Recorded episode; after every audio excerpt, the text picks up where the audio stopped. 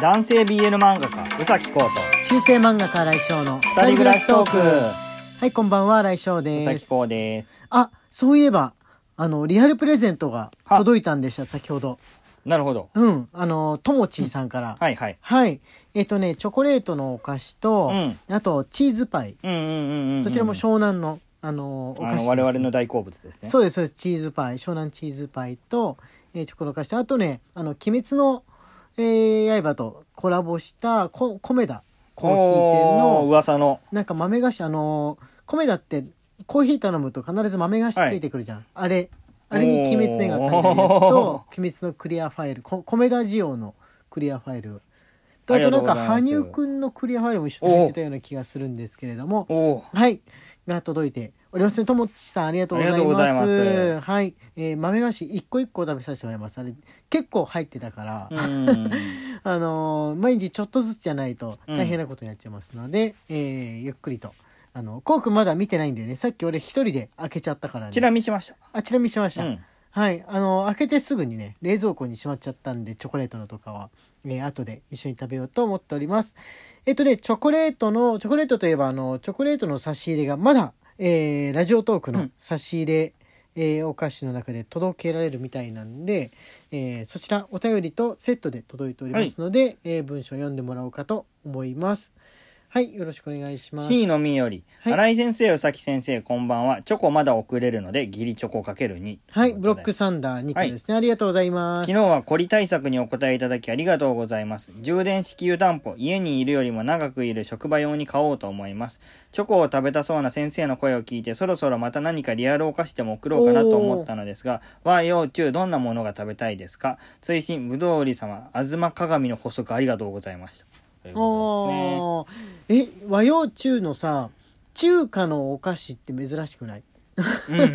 ご飯だとさあるけど和洋中うん、って確かに。中華のお菓子月餅と桃まんぐらいしかね知識が少なくて浮かんでこないんだけれども中が気になりました。 あとなんかごまのごまのなんかねじった揚げ棒みたいなうやつ、ん。はマラマラー棒って言うんだっけそれのその3つは知ってるんだけどこうくうんん他に知ってるのある中華のお菓子いや、あんまりわかんないよないねですねうんうん言われてみればって感じなんですけれどもあでもあのお任せします本当に、えー、嬉しくそうですね。待っ無て理まのすないの範囲でで。はいありがとうございますあとねブロックあのー文章ついてないやつとかもありますはので、い。さまよる青函隊様からギリチョコかける2。さ今さまえる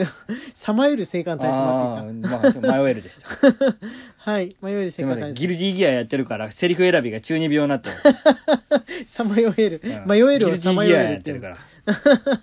はいブロックサンダーにありがとうございますユのよりギリチョコかける2。はいゆのさんあありりががととううごござざいいますますあとこちら文章がついておりますねはい、ササババミミソさんからブロックサンダーかける2。はいいつぞやは実はおへそはきれいにした方が良いという話を聞いて、それ以来定期的にお掃除してあげています。そうそうそう痛くなるのは普段ふ触れない、触れてない場所に急に強く触れるからだそうです。あそこと一緒ですね。先生方はきれいにしてますかしてますしてますここからはグロ注意。ちなみ に普段は綿棒で赤を取るのですが長期間洗浄しなかった時にお風呂で娘におもちゃかっこタコ型の水をピューって出すゴムのやつでへそに勢いよくピューってすると赤の塊が結構やばいことにというえ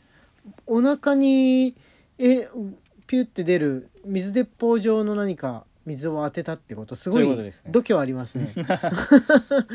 なんか奥の方入っちゃったらどうしようみたいな思ってそれなかなかできないですうねん普通にあのそっと綿棒で取る感じにしてるんですけどえこうくんどうやって取ってるおなお腹の汚れおへその汚れみたいなの綿棒取ってるですね綿棒だよねやっぱね、あれオリーブオイル状のものをつけるとよりいいみたいなことを聞くんですけれどもあの普通にこするよりもなるほどいいらしいんですけどで持ってないんでオリーブオイル食べるやつしか持ってないからどういいのかなどうなのかなとか思って、えーあれなんですけどだそうです だそうですそうおへそはね綺麗にした方があのいいらしいですよねあはいあ次ぶどう売りさぶんどう売ですりより余談です木梨さんの牛串かっこ立ち姿の大仏さんも有名なところですね、あなんかねこれ聞いたことあるそう木下さんは昨日のお便りでえー牛久市のラジオに出ることになったっていうことラジオテレビじゃなかったあテレビだったっけ、うん出ることになったっていうんですがそうだ牛久のね大仏ってね聞いたことありますねえー、ギリチョコかける2付きです大仏さんがねある見たことはないんですけれどもあのらしいですね頑張ってくださいねうん木下さん、はいえー、とじゃああなんかさっきの「吾妻鏡」についてはい吉野さんからお手紙が来て吉ま野すより札幌の男までタロット占い師よりお疲れ様です吾妻鏡ですが竹宮恵子先生が漫画にしてますのでそれをご覧いただくと良いかもしれませんえーどういうどれだろ漫う画なんだろうどれだろどれどれなんだろうえ日本を舞台にしてるものとかってあった,、ねえあったかななんかモンゴルかなんかチンギス・ハンかなんかを舞台にえ書いてるやつは読んだことがあるんですけれどもえー、ちょっと調べてみようかなあとなんか竹宮恵子先生の「日本」といえばねあれはあったあの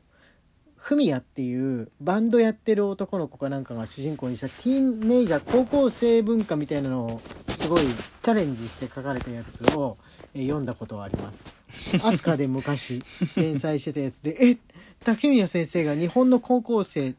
それもあのちょっと色っぽい感じのねあの BL っぽい感じの日本の男の子を舞台にしたやつは昔見たことがあるんうですけど。うんうんうんそれはなんかその時の、えーこうなんて言うんでしょう現代的な男子高校生が主人公だったんで、えそれもフミヤという名前で、ー、チャレンジですそよれねはあれはねびっくりしたあの時ばかりはびっくりした、今もまたその今バージョンので変えてみてほしいですね韓流かなんかのこう名前にしてはいじゃあ、えー次はこちらです、頭にお花より新井先生宇崎先生こんばんはどこかで見たかはちょっと忘れましたが日本の漫画に出てくる白人の美少女は現実にいる白人ではなく見てくれのいい日本人と猫がモデルだとなかなか名言を感じました現実の白人女性だと鼻や顎のラインが日本基準だとたくましくかなり男寄りに見えるので一番日本人が理想とする美少女に仕上げるには以上のようなアレンジをするのだなと納得しましたとこれ誰からのあのこれからの情報名ですよ言なんだろうね俺はねあのーこう少女すごい年齢がひ低い頃の、えーまあ、外国人の白人の女性とかをモデルにしてんのかなっていうふうに思ってたんですけれども特に白人をモデルにしてない説あるけどねあー、まあ、絵柄によるよね漫画って言ってももう絵柄によるんですけれども、えーまあ、一昔前までやっぱりそのハーフ顔が、えー最も美しいっていう風うな。んのが多かったんで、えー確かに猫っぽい顔のねあのでかかりがちなんですけれども俺はねやっぱ1 2 3歳ぐらいの女の子、とか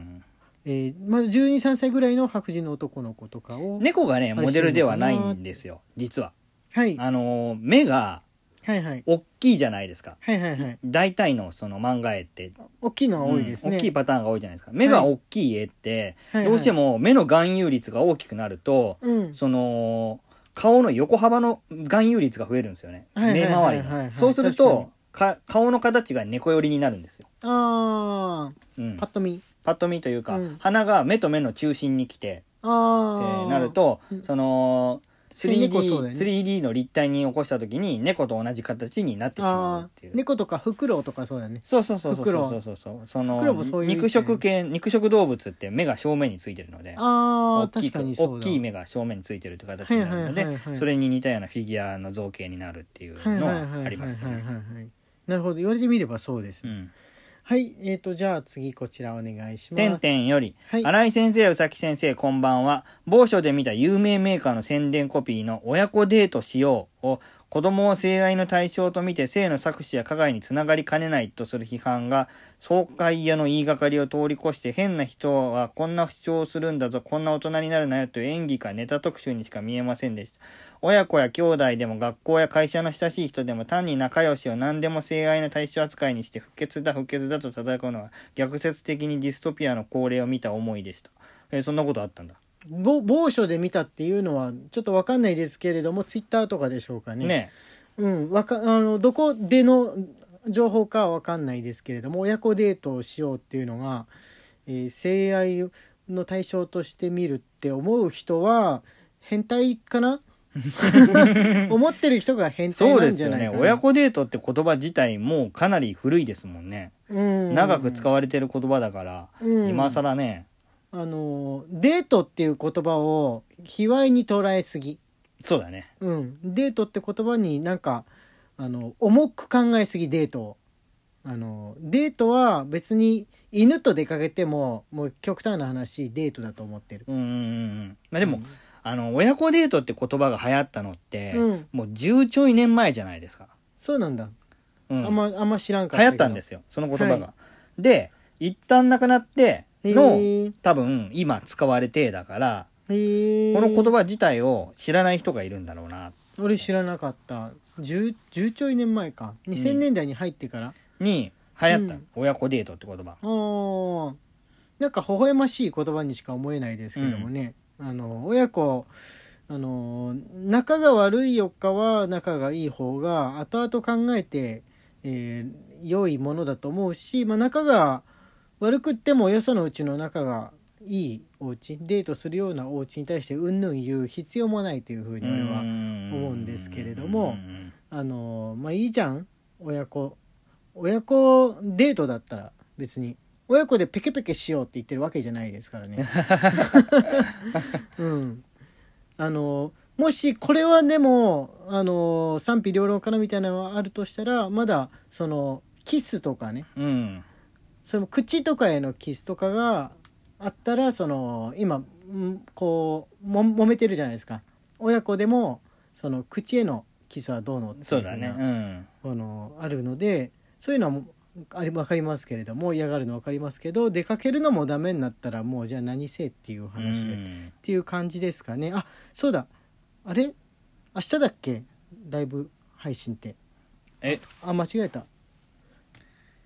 あれ今日じゃない今日じゃんあ忘れてたわあと1時間後じゃんというわけ今日でじゃん皆さんあと1時間後にライブ配信ありますので、えーぜひいらしてくださ いすげえ危なかったね危なー一日間違えてたという俺わあけれでと思っちゃってというわけでじゃあ21時からライブ配信ですよろしくお願いしますはーい